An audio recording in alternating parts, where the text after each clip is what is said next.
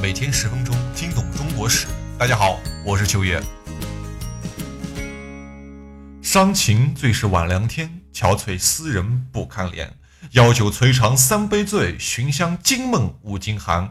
钗头凤斜亲有泪，荼蘼花了我无缘。小楼寂寞星雨夜，也难如钩，也难圆。上期啊，我们讲到了这个老的沙呀，他发现大势已去之后呢，在残军之中招明了一千多名死士，跟着他一路北上，想去投靠正在北征拉里的突厥铁木儿，要与之合兵一处。那么他的计谋有没有得逞呢？话说啊，这个突厥铁木儿行路到半，金文大都事变，那还打个屁呀，是吧？二话不说，提军往回就走。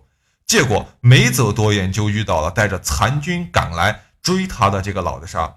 这俩人啊，忧心忡忡了，合计了半天。老的沙说：“如今皇上是农团一个呀，死狗扶不上墙，不可扶之。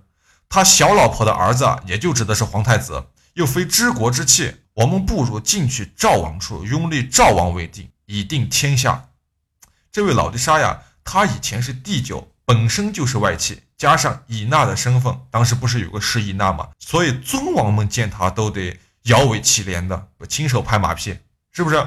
尤其这位赵王啊，对他是尤为恭敬。但是现在的他已经成了丧家之犬了，而且是皇帝的昵称，赵王的态度肯定会有所不同的，对不对？当然，文中记载呀，赵王使然之，终律事不成。啥意思呢？就是说赵王这大哥呀，他一开始是同意的，哎，他动了心，但是思前想后想了半天啊，最终觉得自己好像也没啥实力，没啥可能性，对吧？所以就拒绝了。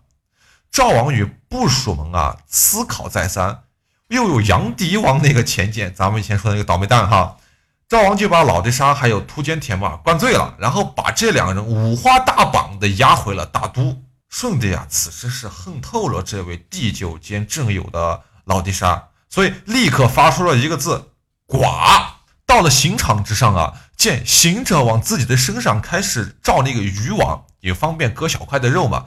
老的沙是哀嚎求饶啊，为啥要招一个渔网哈？这个活剐呀，咱们在古代也叫凌迟，就是民间所说的千刀万剐。哎，凌迟这个刑法最早出现是在五代时期啊。并不是我们所看的《封神演义》中讲的是妲己发明的，他可没这脑子啊！《封神演义》这本书啊，是明代的这人这个人叫许仲林写的，成书大概是在万历年间，这个时候早就已经发明了凌迟这个刑法。妲己发明凌迟呀，这就是演绎而已，对吧？他写的是《封神演义》嘛，本身是演绎。那么凌迟的正式定型是在辽，是在辽代。好，此后金啊、元啊、明清都规定为法定刑法，法定刑法啊，所以是一种特别残忍的死刑。他需要在犯人的身上呀剐三千三百五十七刀，并且要在最后一刀将犯人刺死，才能算凌迟成功。所以为了行刑方便呀，就需要一个渔网子把犯人罩起来。渔网子上有小孔嘛，这样一刀一刀割起来 才顺手。才能做到薄厚一致。哎呀，现在说这样都太残忍了，是吧？而且凌迟这种刑罚呀，它是用来处置那些罪大恶极之人。明朝明武宗年间呀，有一个权倾朝野的大太监叫刘瑾，想必大家都听过，是吧？被凌迟了整整三天三夜，在第一天剐完了以后，这位大太监刘瑾啊，他回到监牢里面还吃了两碗大粥，多好的心理素质！当然他是没有熬过第二天，啊，第二天就死了。第三天就是把他带上去剐尸体的，那个时候他已经死了嘛，第二天就死了。你别看这个老的沙他是个囊肿啊，但是突厥铁木儿那确实是条汉子。他大声骂道：“你求饶个屁！那脓包皇上不是害我们，是在害他的国家社稷呀！”突厥铁木儿，我们以我们以前讲过，他有一次兵谏嘛，对吧？所以舜帝对他的态度一直不怎么好，但是这个人其实没什么二心的，他很忠诚。哎，好，这里还有一个特别有趣的故事啊，就是舜帝听到波罗铁木儿被杀，他出来做大殿，首先后赏行刺全城的六位刺客，然后又让人去寻找啊，一直是主谋的这个汉人叫徐师本，准备高官厚禄、大元宝钞啊去赏他，但是殊不料啊，这徐大哥一夕动去，不知所踪，日后再鸟无音讯。深藏功与名啊，是千古奇人之一啊。这个人，好，我们再说回主体历史，在杀了波罗铁木儿以后啊，大军啊自然是要靠上王保保的，是吧？元朝下令封王保保为太傅、左丞相、河南王，这三个虚职实职都有。太子啊。先前奔往王保保的军中啊，就想效仿唐肃宗啊，在灵武自立为帝的故事，希望王保保可以拥立自己为帝，以被波罗铁木儿挟持的父亲为太上皇。但是王保保他傻吗？他才不干呢，对不对？不但如此啊，波罗铁木儿被杀了以后，齐皇后从大都传来密旨，命王保保以重兵拥太子入京，逼迫顺帝禅位于皇太子。但是王保保这个时候，他虽然很有欲望，这个人很有欲望的，但是他的思想还是很正统。而且波罗铁木儿活生生的案例放在自己面前，他不敢再折腾了。这个时候，在他探知了齐皇后的真实用意以后啊，他距城三十里就下令本部士兵就此停止前行，驻屯当地。为此啊，虽然近期啊一直受到王保保的保护，皇太子呀对这位不立自己为。帝的大将其实是萌动了杀心的，咱们这位太子爷呀，本质上讲其实不是块好材料，是不是？他年少时候学习书法呀，最喜欢描写谁的字？您知道吗？是宋徽宗，徽宗皇帝的瘦金体。这个金啊，这个时候还不是金国的金，是皮筋的筋。他的侍从啊，当时就劝他说：“宋徽宗乃亡国之君，不足以为法。”太子很有口辩啊，说。我但学其笔法飘逸，不学他治天下，有什么不好？后来呀，顺帝派人来教他大喜乐的禅法。这位少爷感叹道：“哎呀，李浩文老师教我学儒书多年，我总是不明白其中的道理。但是西方僧教我佛法，我一吸便能通晓。那你不是屁话吗？对吧？这玩意儿哪是佛法呀？这不是佛法，这是行房之术，就是开心发发乐啊。”是不是？王保保入京为丞相了以后啊，他并不习惯军旅以外的其他气氛，太文艺了。你们，我是一个武将出身，实在受不了你们这玩意儿，是不是？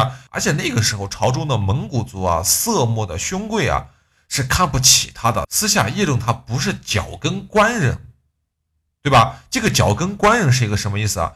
他出自文成宗大德四年的一道圣旨，说其为头连防使。当选圣上之时，脚跟深重、素有名望正蒙古人，也就是说是正统的、纯正的蒙古贵族，才能称得上是脚跟官人出身。那王宝宝当然不是，他父亲也不是呀，他是义父的嘛，他义父也不是，所以自然被大都的那些朝士们所轻视呀。由于大都城内的政治气氛的压抑，王宝宝听从手下的这个谋士啊，叫孙柱和赵恒的建议。以肃清两淮为名，提出了出京平叛。他不想在京城里面待着了。我们在这里稍微介绍一下当时的地缘政治啊。当时啊，其实除中原还仍听朝廷的号令以外啊，江淮呀、川蜀都独立了。有的被起义军占领，有的被当时的地方宗亲给霸占，反正都不听大哥的。你大哥是元朝廷嘛，是吧？另外一个情况就是，皇太子呀一直向顺帝要求要出师外都。哎，顺帝怕这个宝贝儿子出京以后啊，另立中央政府，所以他一直不同意。此时见到王保保上奏啊，正好接坡下驴，让他代替太子爷出行，总领天下之兵，征讨各行讨各处。所以啊，王保保他仅在大都待了俩月，就又提出出兵了。哥们儿不和你们玩了，你们爱咋咋地啊！您各位爱咋咋地。咱们在前文集讲了，王保保有河南王的封号，所以他出兵的时候，古文记载是。封神以自随，官属之盛给予朝廷等，什么意思？就是说他，就是说他这一出去啊，那排场整的跟顺帝出游都差不多了，是不是？所以整了这么大的动静以后啊，又想到朝臣和太子那帮王八蛋，他总想算计自己。王保保就索性回了河南，以守父亲丧为名，屯兵不出，在张德就是安阳哈停留。王保保手下都劝他，王爷呀，您既受了朝廷之命。出而终止，这样恐怕不太好啊。于是这两个谋士，一个叫孙柱，一个叫赵恒，这两人多谋。